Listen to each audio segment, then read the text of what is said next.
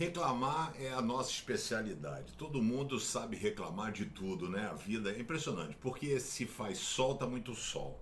Se chove é porque tá chovendo. Se tá quente, ai meu Deus, que calor. Se tá frio, ai que frio. Então, repare que nunca tá bom. Sempre as pessoas estão reclamando das coisas, né? Então, muitos reclamam, mas poucos colocam a mão na massa. São poucas as pessoas que fazem as coisas de fato acontecer. E Jesus então lança um desafio muito grande, porque ele viu, ele primeiro ele trabalhou, ele visitava todos os povoados, todas as cidades, ele não parava, né? Ele curava todo tipo de enfermidade, fazia todas as coisas, ah, curava todos os doentes, todos os enfermos. Ele olhou para as pessoas, teve compaixão, ou seja, ele não foi indiferente, falou assim: o problema não é meu, não é meu problema. E ele então teve compaixão de eram ovelhas como é, sem pastor. E aí Jesus chega a uma outra conclusão ele chega para os seus discípulos, que eram doze até esse momento, e disse assim: rapaz, o pessoal está precisando de ajuda mesmo. Ele fala, utiliza um termo da época, né, a colheita, porque a pecuária e a agricultura eram muito forte. A colheita é grande mesmo, mas os trabalhadores são poucos. Poucas são as pessoas que colocam a mão na massa. Poucas são as pessoas que dizem: pô, eis-me aqui, eu quero ser usado por ti.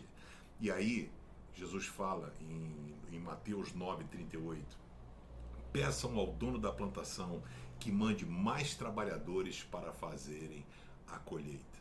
Como eu tenho falado nesses dias, muitas pessoas estão precisando de ajuda. O campo é grande, está fértil, mas está faltando pessoas para lançarem a semente, colocar a semente, sabe? Porque é Deus quem vai providenciar as coisas.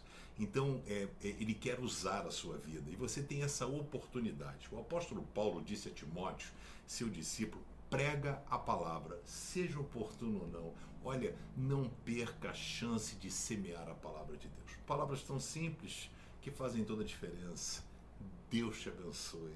Deus abençoe o seu dia.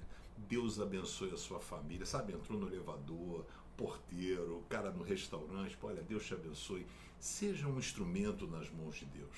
Talvez seja a hora de você parar de reclamar e colocar a mão na massa, porque quem trabalha não tem tempo de reclamar.